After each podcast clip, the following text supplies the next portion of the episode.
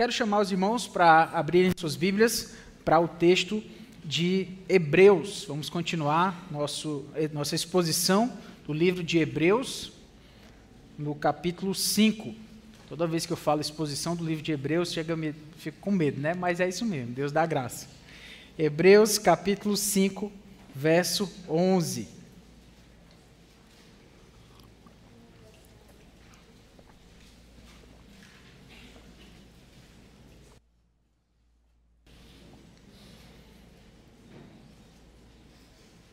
Hebreus capítulo 5, verso 11. Assim diz a palavra do nosso Deus. A esse respeito, temos muitas coisas a dizer, coisas difíceis de explicar, porque vocês ficaram com preguiça de ouvir. Pois quando já deviam ser mestres, levando em conta o tempo decorrido, vocês têm novamente necessidade de alguém que lhes ensine quais são os princípios elementares dos oráculos de Deus. Passaram a ter necessidade de leite e não de alimento sólido. Ora, todo aquele que se alimenta de leite é inexperiente na palavra da justiça, porque é criança. Mas o alimento sólido é para os adultos, para aqueles que, pela prática, tem as suas faculdades exercitadas para discernir não somente o bem, mas também o mal. Por isso, deixando os princípios elementares da doutrina de Cristo, avancemos para o que é perfeito, não lançando de novo a base do arrependimento de obras mortas e da fé em Deus, o ensino de batismos e da imposição de mãos, da ressurreição dos mortos e do juízo eterno. Isso faremos se Deus o permitir. Vamos orar, meus irmãos, nos colocar diante da presença de Deus.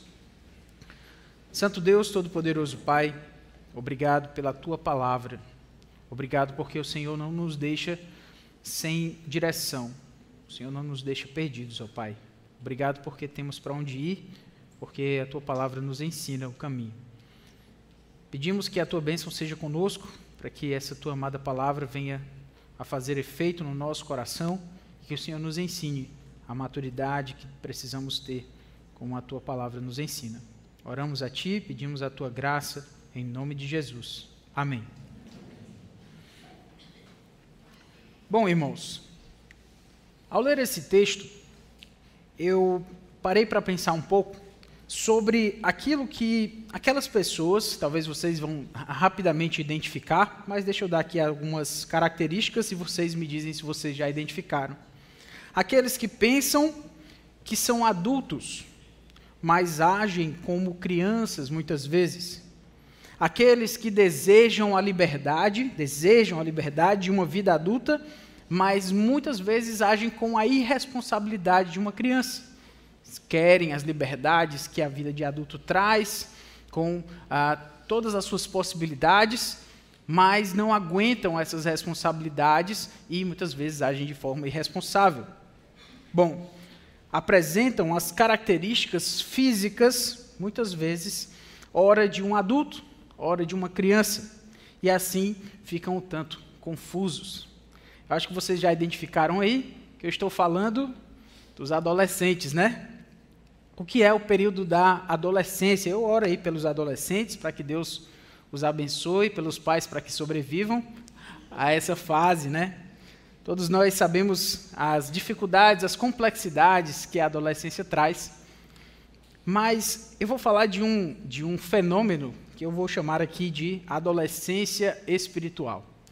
É quando aquelas pessoas, os que são crentes, ou até alguns se acham crentes, apresentam características de cristãos maduros em alguns momentos, mas muitas vezes agem com certa imaturidade ou com muita imaturidade.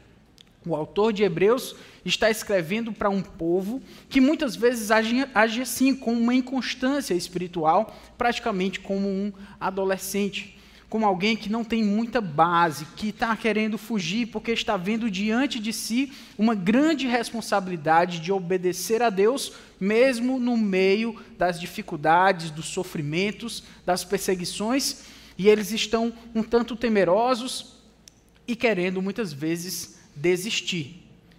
O autor de Hebreus está preocupado com o seu povo e sabe que esse povo está agindo com imaturidade.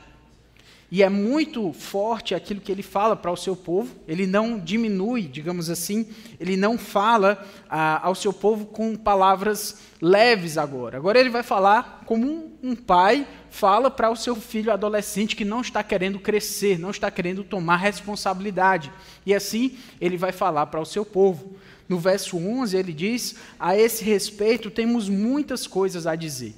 Anteriormente, no versículo no capítulo 5, como o pastor Angésio nos expôs, uh, ele falou sobre o ministério do sacerdócio de Cristo, segundo a ordem de Melquisedeque, e ele começa a falar sobre a importância desse sacerdócio de Cristo.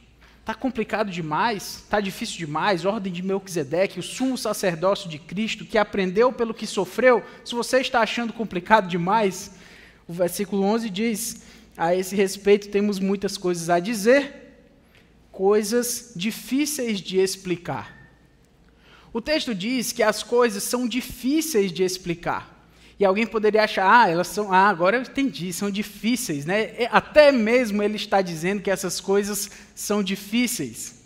Só que o que ele diz não é porque é difícil, não é porque elas são complicadas demais. No versículo 12 ele diz a realidade, manda a real, como diriam aí os adolescentes também, né? Porque vocês ficaram com preguiça de ouvir. A ideia é que as coisas são complicadas desse povo entender, não é porque elas são complexas demais. Não é porque o sumo sacerdócio de Cristo é complicado demais de entender. Ele sente todas as nossas dores, tomou o nosso lugar, ele intercede diante do Pai por nós o que há de difícil entender nisso? A dificuldade desse povo entender, e às vezes não só entender, como aceitar, está no fato de que esse povo, eles ficaram com preguiça de ouvir. A palavra originalmente tem, a ideia de ser lento, de ser devagar para ouvir. Eles estão com preguiça, e é isso mesmo, essa é a ideia. Eles estão com preguiça de ouvir. E é por isso que eles não conseguem entender a realidade espiritual de coisas tão elementares, tão básicas sobre as quais ele quer falar. Mas esse povo é um povo preguiçoso.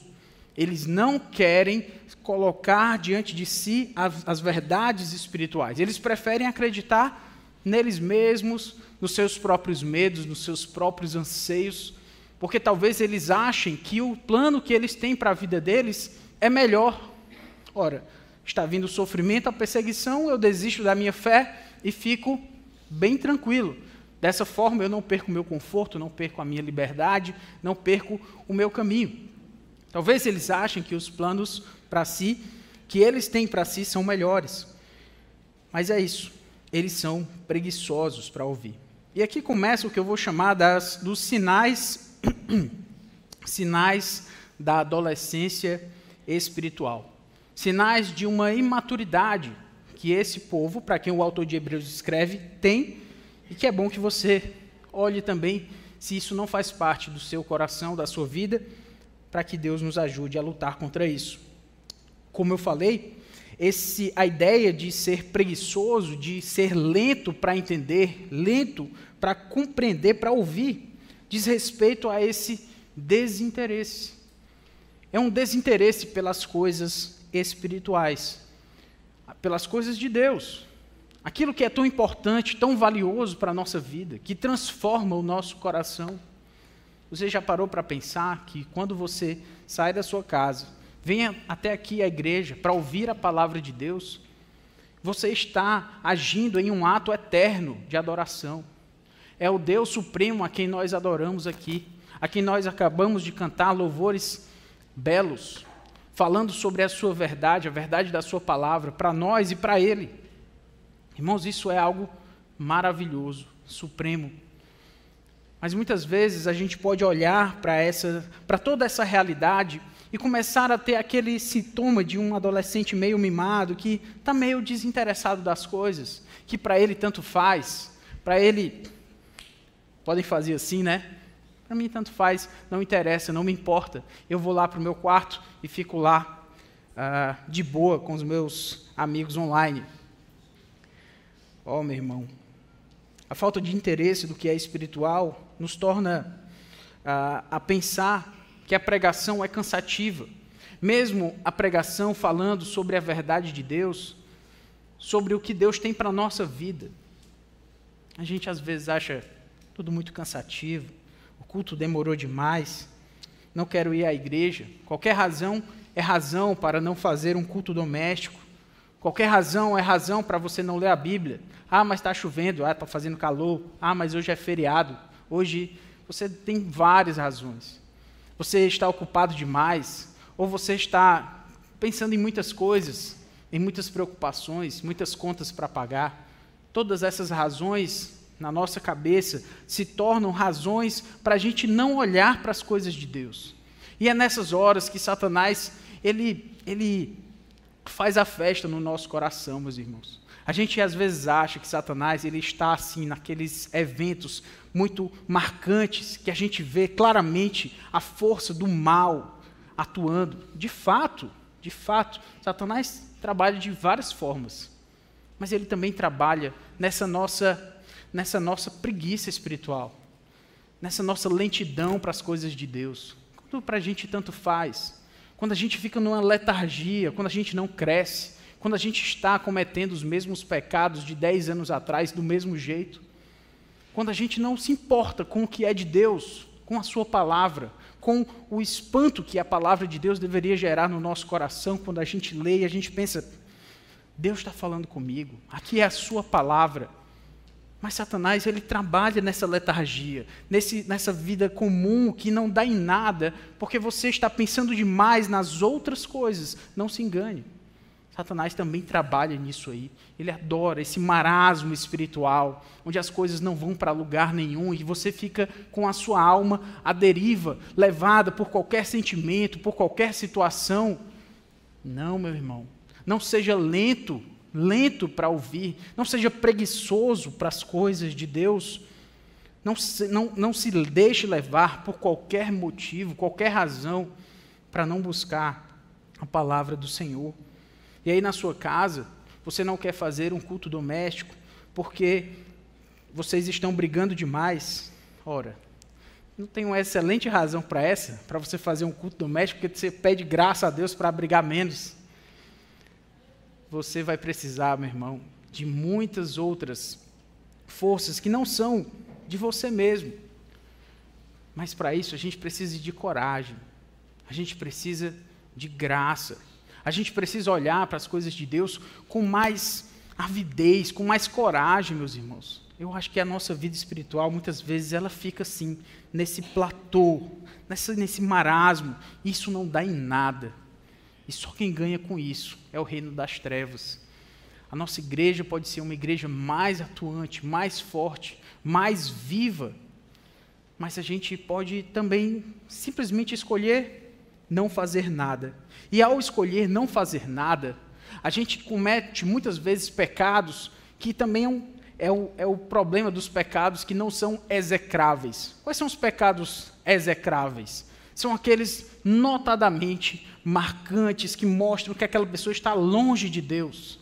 Um pecado sexual, um pecado de cunho moral, as pessoas notando, escandalosos, eh, pecados que marcam todo mundo, todo mundo fica vendo coisas terríveis que acabam com a vida das pessoas. Mas existem pecados que só nós conhecemos. E que se alguém souber, talvez essa pessoa vai dizer: "Não, meu irmão, mas a vida é assim mesmo. Todo mundo é orgulhoso, todo mundo é meio egoísta mesmo. Todo mundo segue a vida mais ou menos assim." Como se a vida espiritual, a vida espiritual é, negligente, ela fosse o comum como se o superficial fosse o aceitável. Não é, meus irmãos, não é. Então, a gente pode buscar por uma vida mais profunda. Senão, ao não buscar a vida espiritual com mais avidez, nós vamos ficar preguiçosos espirituais e reclamões.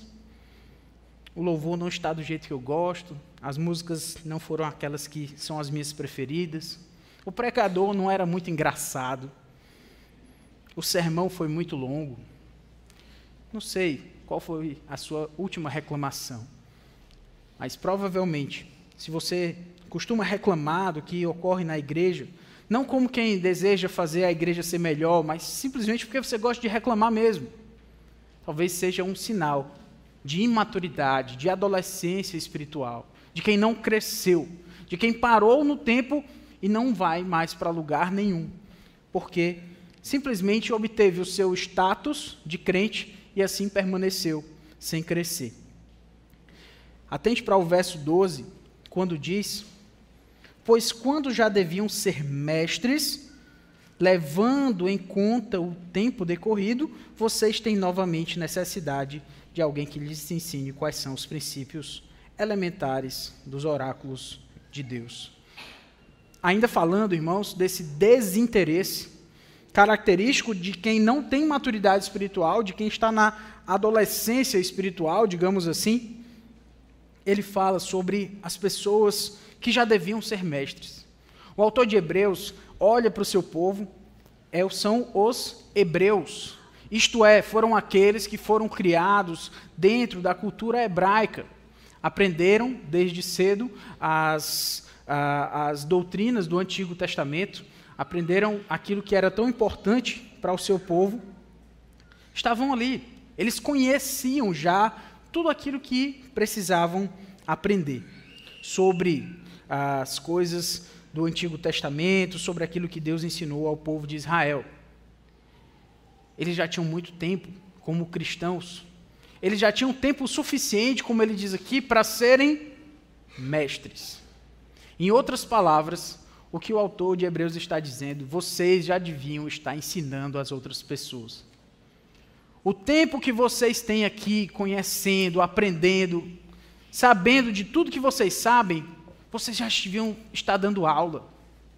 Mas vocês estão aí fazendo perguntas elementares sobre questões básicas da fé. Olhe para o tempo que você tem de fé o tempo que você já tem de caminhada cristã, você já poderia estar ensinando, você já poderia estar discipulando outra pessoa, caminhando, chamando outra pessoa com você para caminhar junto com você. Ah, não, mas eu sou muito pecador, isso é coisa de gente que. Oh, meu irmão, todo mundo é pecador. Jesus mandou a gente discipular as pessoas, caminhar com elas.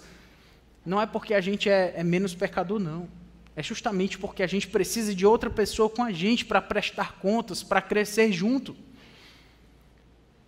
E vocês já deveriam ser mestres. Vocês já deveriam ser mestres.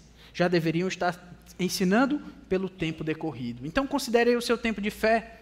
Não, eu tenho um ano de vida cristã. Então, estou tranquilo, né? Ele está falando aí do tempo decorrido, deve ser muitos anos.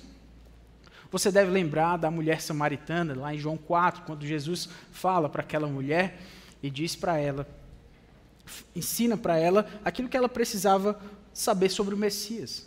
Essa mulher sai da presença de Jesus sabendo o que precisava e vai falar de Cristo. Naquele mesmo dia. E as pessoas chegaram a Jesus através dela. Com um dia. Quantos seminários essa mulher fez? Quantos PHDs ela obteve? Ela só ouviu falar de Jesus e falou. Então, o tempo decorrido, eu não sei quanto tempo você tem de crente, mas um ano, seis meses, essa mulher teve um dia. E um dia foi suficiente para fazer uma grande diferença. Quanto tempo você tem de cristão? Quanto tempo tem que você já teve acesso à palavra de Deus? E talvez você está aí muito confortável na sua condição fazendo aquilo que ninguém vai lhe perturbar, ninguém vai reclamar muito da sua vida, porque você segue uma vida minimamente respeitável pelas pessoas, mas também não faz muita diferença para o reino de Deus. Ensine. Pelo tempo decorrido, você já pode ser um mestre. Você já poderia estar ensinando. Tem pessoas que precisam aprender mais da palavra de Deus. Quantas pessoas? Quantas pessoas chegam aqui à igreja todos os domingos. Muitas delas querem um estudo bíblico, elas querem aprender mais da palavra. Às vezes falta pessoas para discipular, porque muitas que já estão discipulando, às vezes discipulam 5, 10, umas 20 pessoas, como tem gente por aí, né? discipulando tanta gente, e quantas pessoas poderiam fazer o mesmo? Você, pelo tempo decorrido, poderia ser um mestre, poderia ensinar.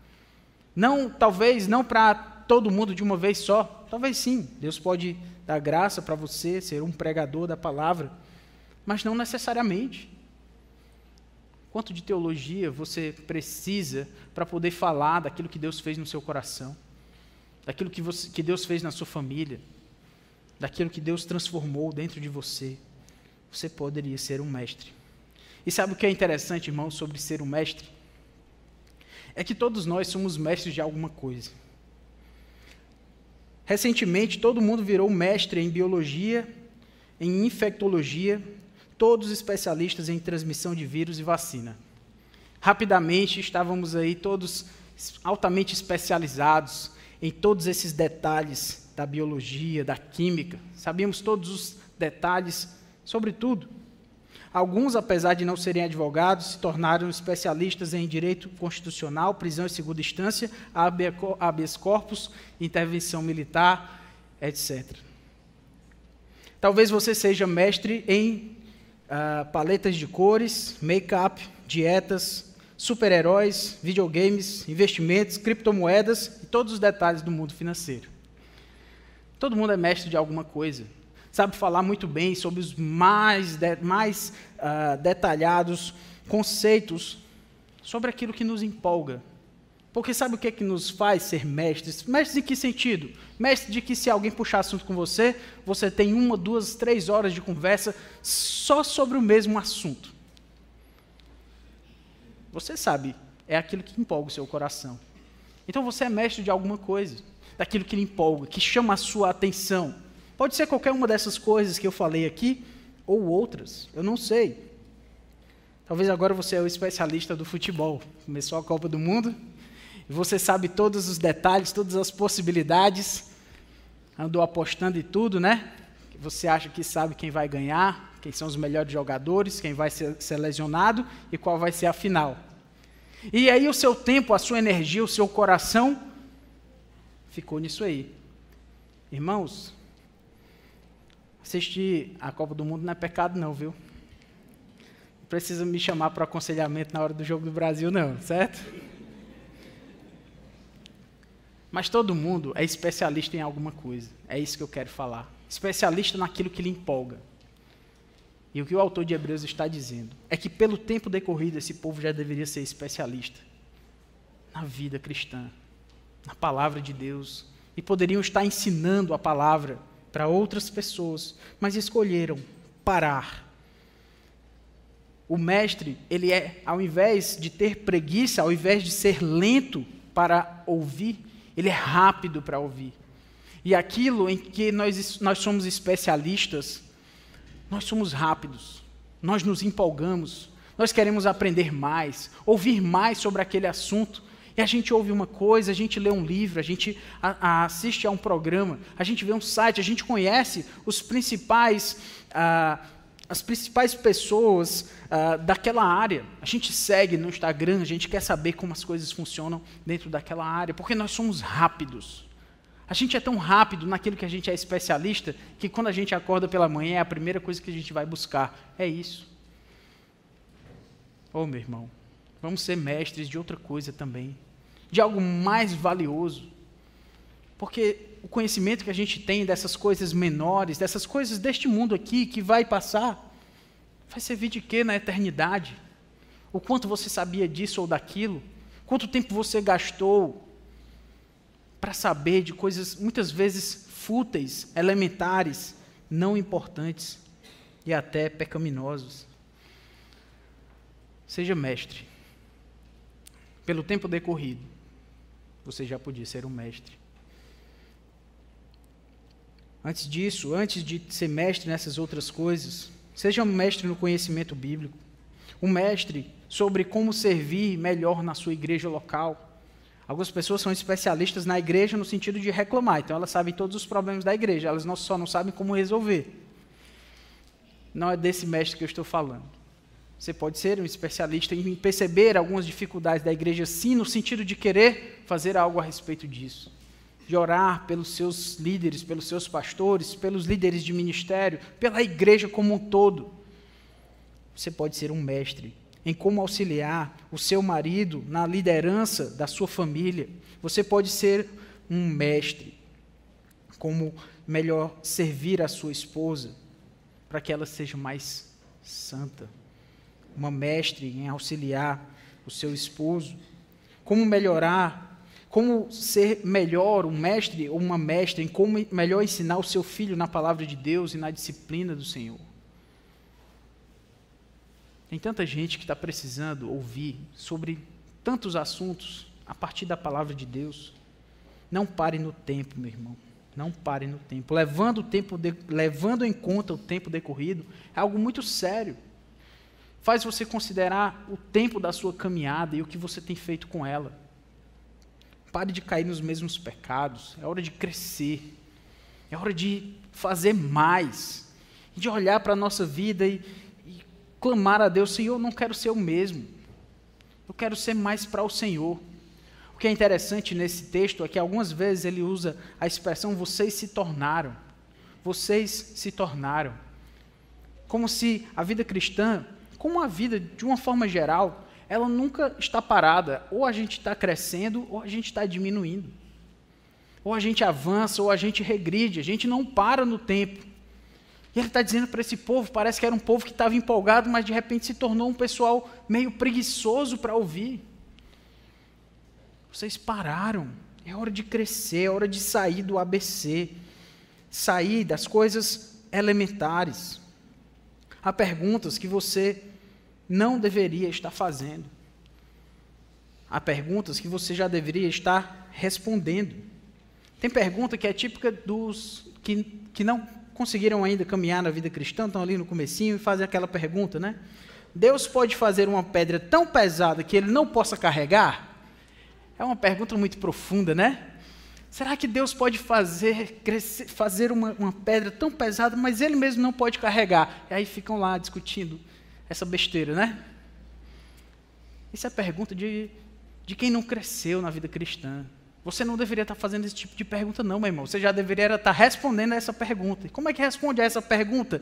Deus pode fazer uma pedra tão grande, tão, tão pesada que ele não pode carregar? Qual é a resposta a essa pergunta?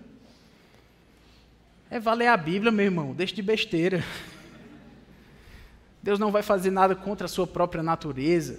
É simples. Você já deveria estar respondendo e não fazendo esse tipo de pergunta tola, para dizer o mínimo. Ensine alguém, ensine as crianças.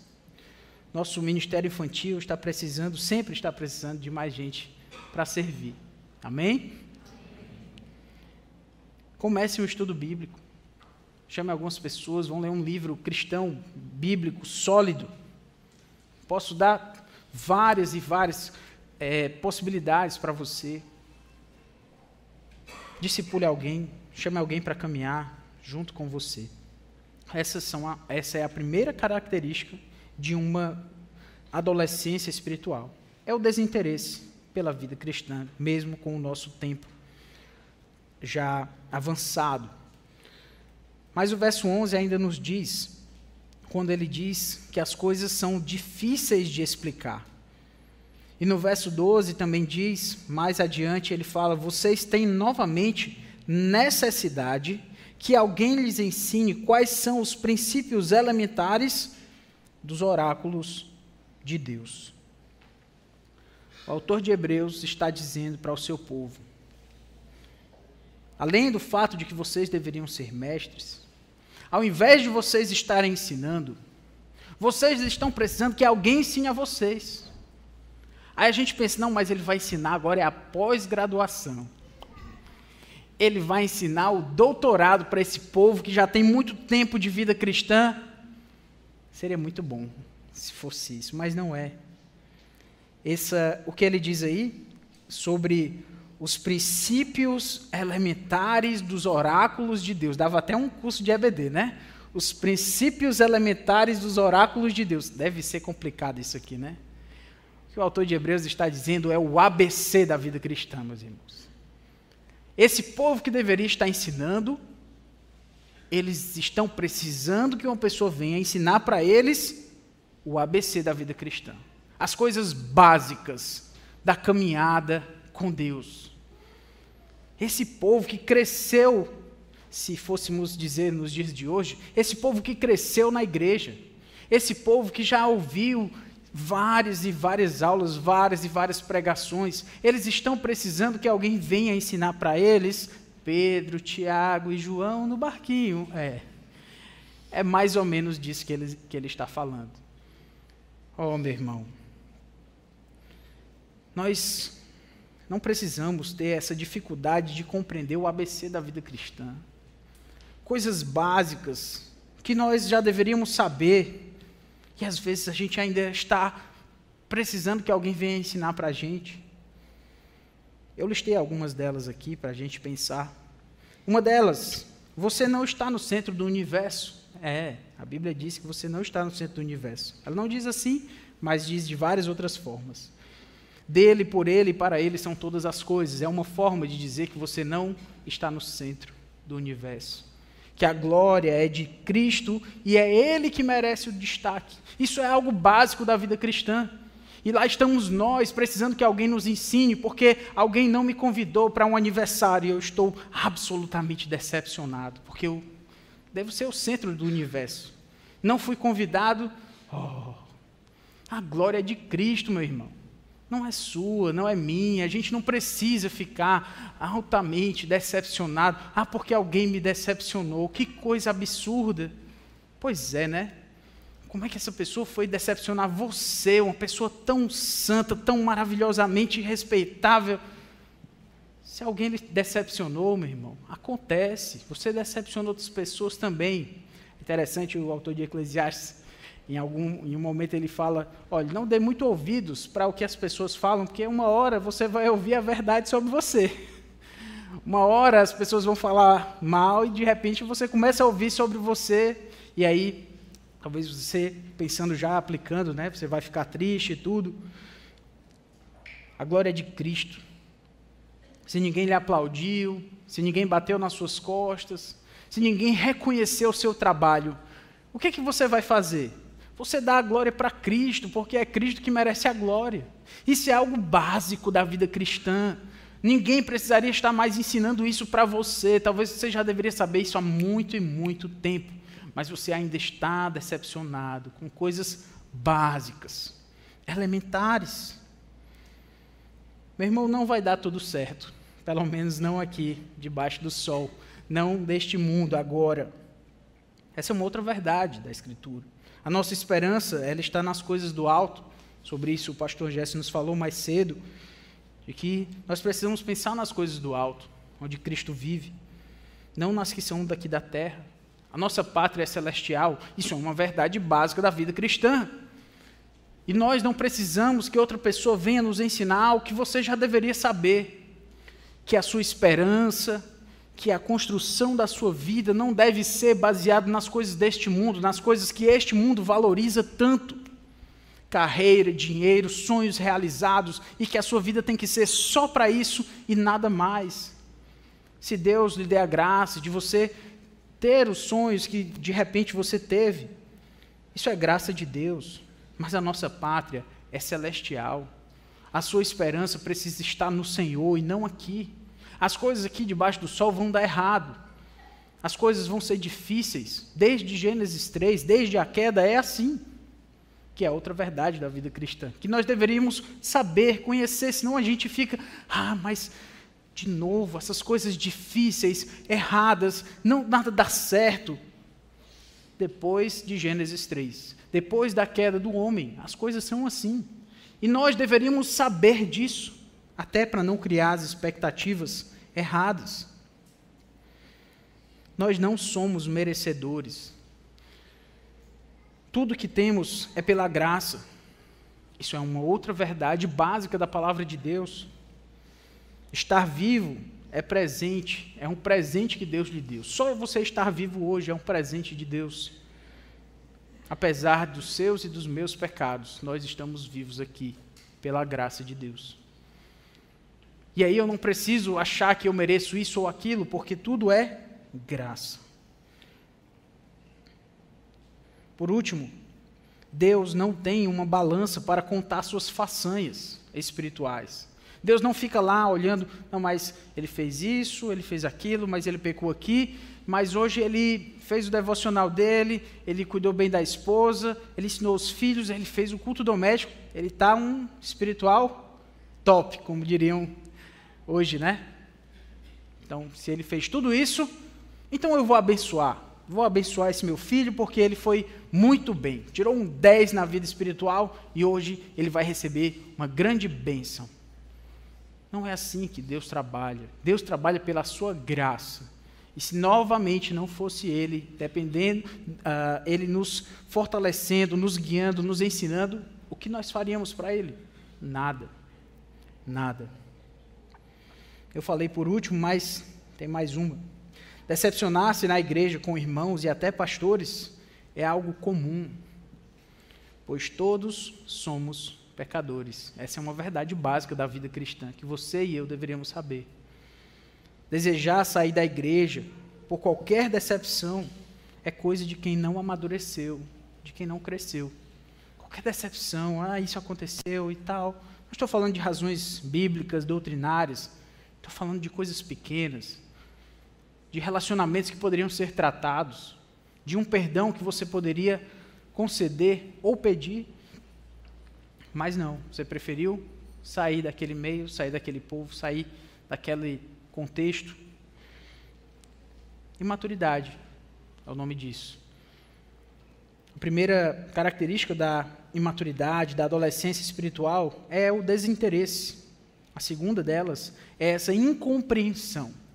É não conseguir compreender as coisas elementares da vida cristã, coisas que nós já deveríamos saber. Ainda no verso 13, agora. aliás, no final do verso 12. Passaram a ter necessidade de leite e não de alimento sólido. Ora, todo aquele que se alimenta de leite é inexperiente na palavra da justiça, porque é criança. Ainda nessa, nessa ideia da imaturidade, o autor de Hebreus está, ele faz uma, uma comparação agora como se já não bastasse falar que o povo que deveria já ensinar está sendo ensinado o ABC da vida cristã, agora ele, ele vai mais fundo, ele não, não, não mede palavras para falar com seu povo. Ele diz que esse povo está precisando de leite. Ele chama esse povo de uns bebês espirituais, vocês estão percebendo, né? Falei adolescentes espirituais para ser legal aqui com vocês, viu? Mas o autor de Hebreus está dizendo que esse povo está precisando de leite porque eles não conseguem mastigar o alimento sólido. Algo que é mais profundo, mais firme, eles não conseguem. Ele tenta explicar, mas o povo não consegue entender, porque eles são preguiçosos, a gente já falou sobre isso. Então, eles passaram a ter necessidade de leite. O que é interessante sobre essa palavra passaram a ter, novamente a ideia de se tornar, é aquilo que eu falei. Eles passaram a ter necessidade do leite. Parece que eles estavam caminhando na vida cristã aqui, seguindo firmes, e aí de repente eles começaram a precisar de leite de novo. Às vezes a gente acha que as nossas, a nossa caminhada espiritual é como se fosse, como se fossem assim uns marcos. E agora eu cheguei aqui e eu não volto mais. E aí eu vou mais adiante, daqui eu já não volto mais. Então, o que eu cresci aqui do domingo, hoje à noite, desse domingo, dessa pregação, eu cresci. Agora, no outro domingo, e isso aqui garantiu, meu irmão, o que você ouviu aqui é pela graça de Deus que o mover do Espírito Santo nos transforme, mas amanhã você precisa, e eu também preciso da palavra de novo.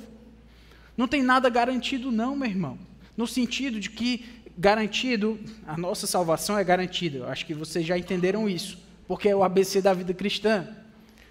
Mas eu estou falando do seu coração. Nada garante o seu coração. Se você está firme, firmado, você precisa da graça de Deus e precisa lutar. Nós falamos sobre, uma das mensagens que nós falamos aqui foi sobre o esforço e o descanso, que nós vamos ter um dia o descanso, mas precisamos de muito esforço. Esse povo estava caminhando e de repente precisou do leite. Precisou do leite porque não aguentava o alimento sólido. E quando ele diz que todo aquele que se alimenta do leite é inexperiente na palavra da justiça, ele vai começar a falar exatamente de uma outra característica dessa imaturidade espiritual, que é a inexperiência, que é a incapacidade de lidar com as realidades da vida cristã, das realidades difíceis, daquilo que chega para nós, para resolvermos, para tratarmos inexperiente na palavra da justiça é não conseguir lidar com as decepções. Isso é muito interessante, meus irmãos, porque o sofrimento é inerente da nossa vida até nós chegarmos à eternidade, nós vamos passar por dificuldades aqui, todos nós. No mundo passai por aflições, o Senhor Jesus falou.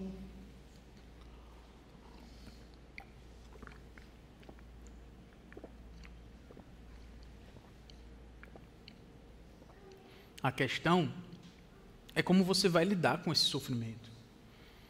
É se você é um inexperiente na palavra da justiça, na, na, naquilo que Deus nos ensina para podermos viver neste mundo de forma justa, de forma piedosa, ou se você não, não faz a menor ideia do que fazer quando um sofrimento, quando uma dificuldade, quando uma decepção aparece, e você quer logo desistir de tudo, quer logo chutar o balde, como se diz.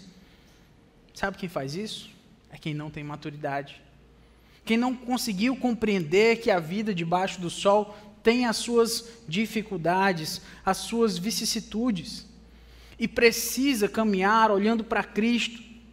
Ser inexperiente na palavra da justiça é querer desistir a qualquer dificuldade, porque não soube lidar, não sabe considerar de que o sofrimento é um instrumento de Deus para a nossa caminhada, para o nosso crescimento. Não estou dizendo que você precisa gostar de sofrer, não. Ninguém gosta de sofrer, não, meu irmão. estou falando em como você vai olhar para o sofrimento, olhar para um dia difícil, olhar para o dia quando as coisas não deram certo. Aí você pode olhar para o dia que o arroz queimou, que o carro arranhou, que as crianças não obedeceram, que tudo deu errado e você pode ficar simplesmente frustrada, desesperado, olhando para si, de novo. Ou simplesmente olhar para um dia sim que foi difícil, foi complicado, as coisas não funcionaram como você gostaria, e você terminar o dia e pedir: Senhor, me dá graça, porque eu não consigo sem a tua graça. É o mesmo dia, são as mesmas dificuldades os mesmos problemas. A questão é como você olha para esses problemas. Se você olha como uma criança que não pode ser frustrada, uma criança mimada, que por qualquer limitação começa a chorar e se desesperar, até que alguém venha, a sua mãezinha ali, protetora, venha acalentá-lo. Ou entender, isso é difícil. A vida é complicada, mas nós dependemos de Cristo. Vamos caminhar para frente é uma diferença de maturidade, meus irmãos. De maturidade. Jesus fala sobre os dois homens, o sábio e o tolo. E esses homens, o sábio e o tolo, construíram a sua casa, um sobre a rocha e o outro sobre a areia. Vieram vieram veio a chuva, sopraram os ventos sobre cada uma das casas. É interessante lá no texto porque as duas situações são iguais, exatamente iguais, as mesmas palavras, a mesma chuva, o mesmo vento que dá com ímpeto contra a casa, tudo acontece igual. Só que uma casa foi construída sobre a rocha e a outra foi construída sobre a areia. É uma questão de como você analisa o que acontece com você. Ser inexperiente nas palavras da justiça é não saber lidar com aquilo que Deus nos dá para viver e agir de forma imatura. A maturidade nos ajuda a lidar até com o nosso pecado. Porque você vai pecar, nós vamos pecar. Como é que a gente vai olhar para o nosso pecado? A gente vai olhar para o nosso pecado deixar o nosso pecado nos vencer e dizer assim: é porque foi como eu fui criado, foi assim, e, e as coisas são assim mesmo. Isso é imaturidade, você está colocando culpa em outras pessoas que não são em você como responsável do seu pecado. Não, eu lido com a minha mulher assim, mas é porque eu vi meu pai lidava com a minha mãe desse jeito direto. Não, eu trato meu marido assim porque sabe como é a criação da minha avó, da minha mãe. Quem é que fica botando culpa no outro? É criança que você diz, por que, que você fez isso? Foi ele que começou. Não é assim que as crianças fazem? Os adultos também, né? Só que eles usam palavras mais bonitas para dizer a mesma coisa.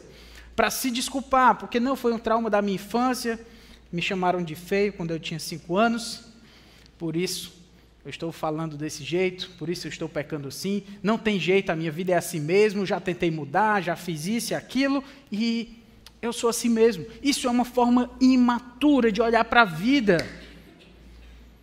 Olhe para a vida de uma forma madura, como quem tem a exercício na prática da vida cristã, que é o que o autor nos, nos faz pensar. Olha aqui no versículo 14: o alimento sólido é para os adultos, para aqueles que pela prática têm as suas faculdades exercitadas, para discernir não somente o bem, mas também o mal. O que é inexperiente precisa de leite é uma criança, mas o que tem alimento sólido, esse é o adulto. Esse é quem cresceu na vida cristã, que pela prática, a palavra está aqui, tem as suas faculdades exercitadas, a sua mente exercitada, para poder lidar com a vida. Meu irmão, você vai se decepcionar uma vez, porque na segunda decepção você já fica mais tranquilo, você sabe, as coisas são assim mesmo. Uma vez, eu conversando com, com um pastor mais experiente, homem sábio, e aí eu Dei uma ideia para ele, para mim parecia uma ideia, na época, muito boa, né? muito inteligente e tal. Ele disse, Felipe, isso não vai dar certo. Por quê, pastor? Aí ele começou a me explicar, vai acontecer isso, isso, isso, ele foi explicando tudo, né? Um homem com idade, muita vida cristã, muita sabedoria, e ele me explicou por A mais B o que poderia acontecer com aquela minha ideia mirabolante. Eu entendi, tá certo, pastor, o senhor tem razão porque ele foi exercitado. Suas faculdades foram exercitadas e ele consegue discernir o que as, como as coisas podem acontecer. Ou seja, meu irmão, uma, duas, três decepções na vida, você começa a criar menos expectativas sobre as pessoas e mais expectativas sobre Cristo. E aí, quando as pessoas lhe decepcionam, você já foi exercitado. E aí, minha irmã, você já sabe o que fazer. E aí, meu irmão, você já sabe o que pensar, o que sentir. E aí você, porque você já se exercitou, a sua mente, ela fica no alto, não nas coisas aqui da terra. Aí pode vir o que vier. Pode ser uma eleição, pode ser uma, uma, um relacionamento que não funcionou, um negócio que não deu certo. Você sua faculdade mental foi exercitada e agora você consegue reagir de forma madura. Que maravilha! É a palavra de Deus nos ensinando. Mas aquele que não tem maturidade, ele é inexperiente. Inexperiente. O que é interessante aqui no verso uh, ah, 14 ainda, quando ele diz que essa pessoa, o adulto, ele tem essas faculdades mentais exercitadas com um propósito para discernir, ou seja, para separar, para decidir entre o bem, não somente o bem, para discernir não somente o bem, mas também o mal. Quem cresceu na vida cristã não faz perguntas elementares, tolas.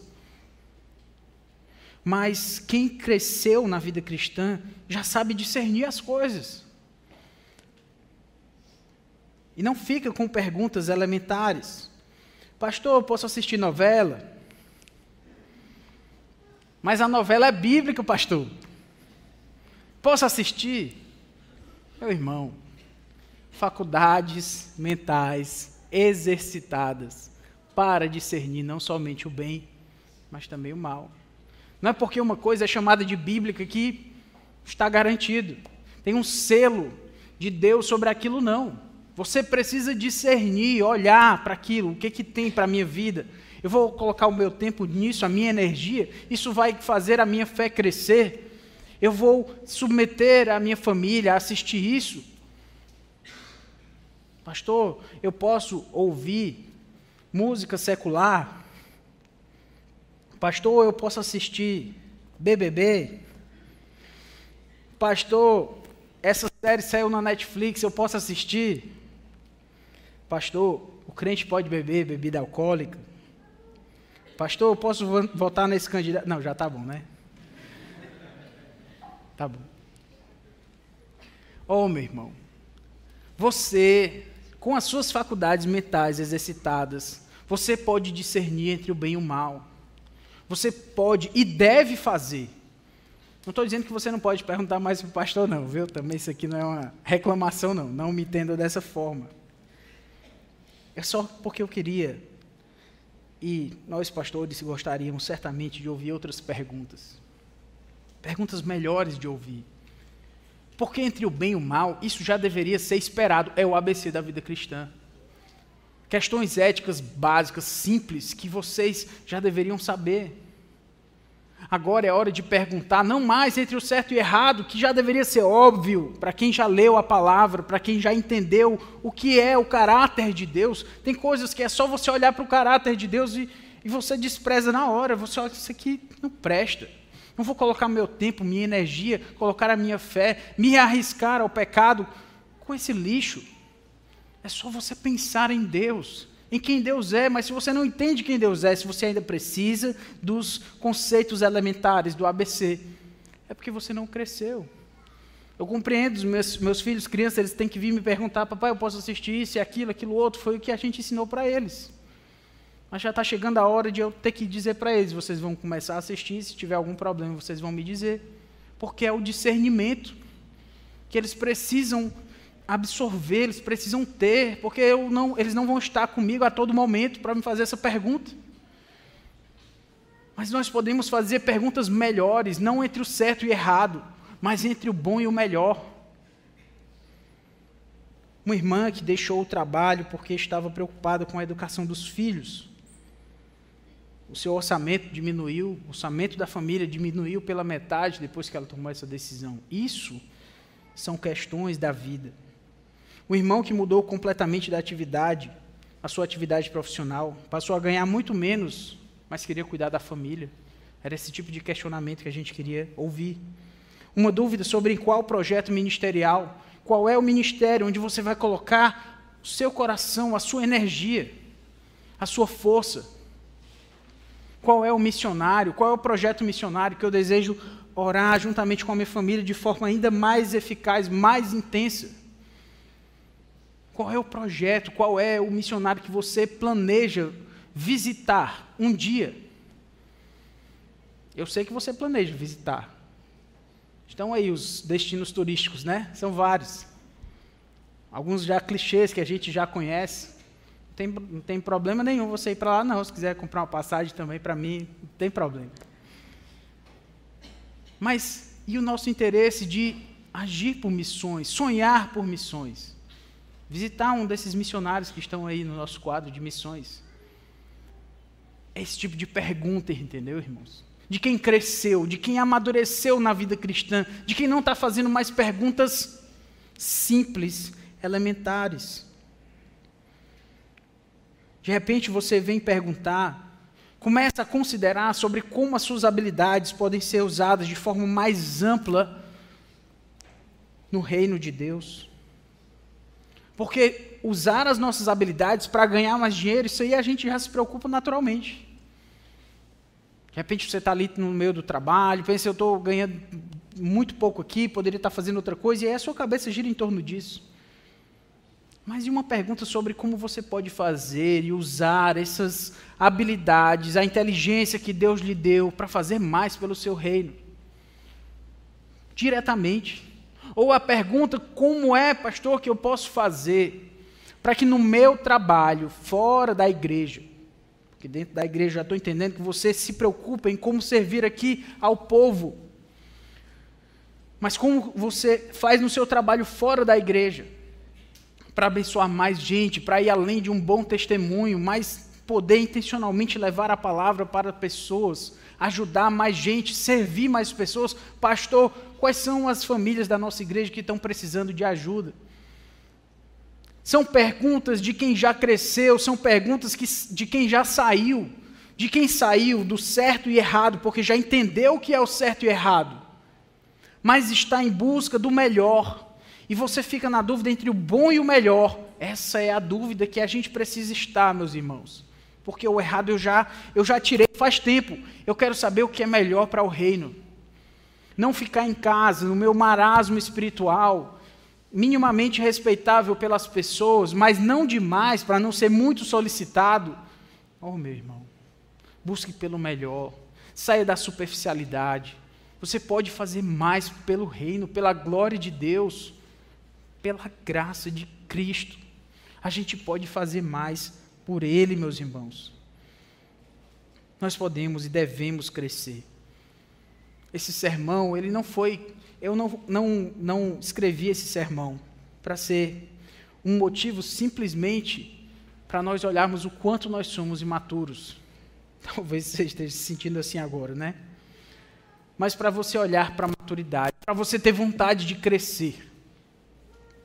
A constância na fé, meus irmãos, é um fruto da maturidade. Constância na fé, lidar com as dificuldades, não sermos abalados por qualquer pressão que existe. Você gostaria de ter isso, meu irmão? Isso é uma bênção. Não ser levado por qualquer decepção, de repente, você ser firme no Senhor, isso é maturidade, você deve querer isso, porque isso é maravilhoso.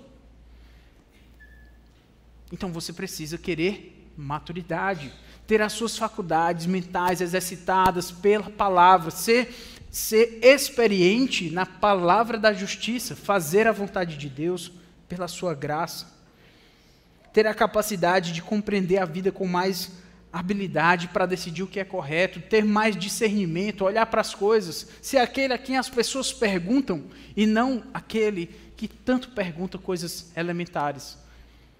Por que, que você acha, meus irmãos, que quando a gente vê uma pessoa mais sábia, aquela pessoa sabe no caminho de Deus, ela não chegou ali de graça. Não foi assim, foi esforço, foi trabalho, foram as suas faculdades mentais exercitadas.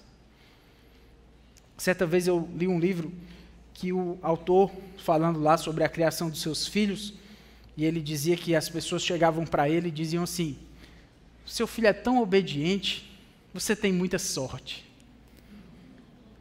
Ele ficava com muita raiva, ele diz lá no livro. Muita sorte. O cara não sabe, né? Ele não sabe o quanto deu trabalho para esse menino ficar obediente. Sorte. Foi muita disciplina, né, para esse menino ficar obediente. Deu muito trabalho. As pessoas que caminham na vida cristã e que nós olhamos assim com admiração, porque são pessoas sábias, elas não chegaram ali do nada. Elas cresceram com Cristo. Elas caminharam com o Senhor. Elas falharam muitas vezes. Elas tiveram ajuda. Outras pessoas caminharam com elas e elas chegaram lá e são essas pessoas a quem nós recorremos. E você crescendo na vida cristã, você pode ser esse a quem as pessoas vão recorrer. E não esse que faz perguntas tolas, bobas, de quem já deveria estar muito adiantado na vida cristã. Um relacionamento com Cristo não despreza os nossos sentimentos. E esse é o fruto da maturidade. O fruto da maturidade que caminha com Cristo não despreza os sentimentos, mas quando esses sentimentos não estão em consonância com a verdade do nosso coração, de sermos filhos de Deus, a gente não se deixa abalar, a gente caminha, a gente persevera. Nós não somos dependentes dos sentimentos, isso é maturidade. Algumas pessoas são escravas dos sentimentos. Ah, mas eu não acordei muito bem, não vou sair de casa não vou fazer isso, não vou fazer aquilo. Não, porque, por quê? Porque eu não acordei muito bem. É isso mesmo. Seu sentimento pela manhã, que pode mudar rapidamente por qualquer razão, é, é um motivo para você não fazer mais nada na sua vida. Isso é muita imaturidade. A vida com Cristo em maturidade não despreza os nossos sentimentos, mas a gente não é escravo deles. A gente caminha com Cristo, Senhor, eu estou triste, mas eu, eu ainda sou do Senhor. O Senhor morreu por mim, ressuscitou. No meu dia, Senhor, deu tudo errado. Mas o Senhor ressuscitou e a minha pátria não é aqui.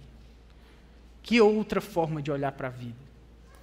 E não ser refém dos sentimentos, desse sentimentalismo torpe e pobre, fraco, que não leva a lugar nenhum. A maturidade nos dá uma outra forma de olhar para a vida. E é disso que o autor de Hebreus fala. Para a gente não ser levado, para a gente não escorregar, para a gente não pensar em, em desistir de tudo por qualquer coisa. Ele nos dá um outro caminho. Inclusive, ele nos dá um caminho melhor.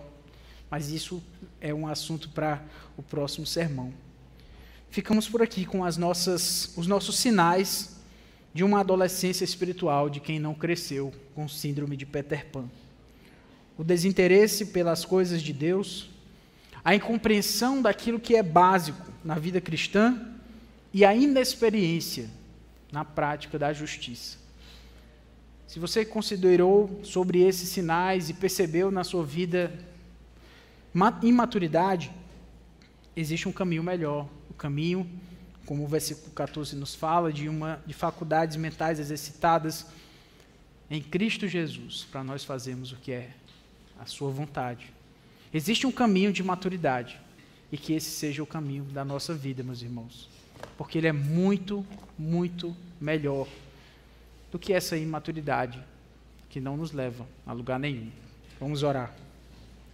Santo Deus, nos ajuda a crescer, Senhor nos ajuda a amadurecer, a sairmos da imaturidade, da infância espiritual, de sermos reféns dos nossos sentimentos, reféns dos nossos pensamentos fracos sobre a, a vida.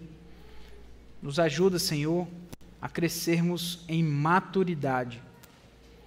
Nos ajuda a ter dúvidas não sobre o que é certo e errado, mas entre o bom e o melhor. Nos ajuda a rechaçar a simplesmente ignorar, Senhor, a maldade, o pecado, e a lutar, Senhor, pela vida de justiça que o Senhor requer de nós. Que o Senhor nos ajude para a tua glória, nos ajude a crescer. Em Cristo Jesus te pedimos. Amém.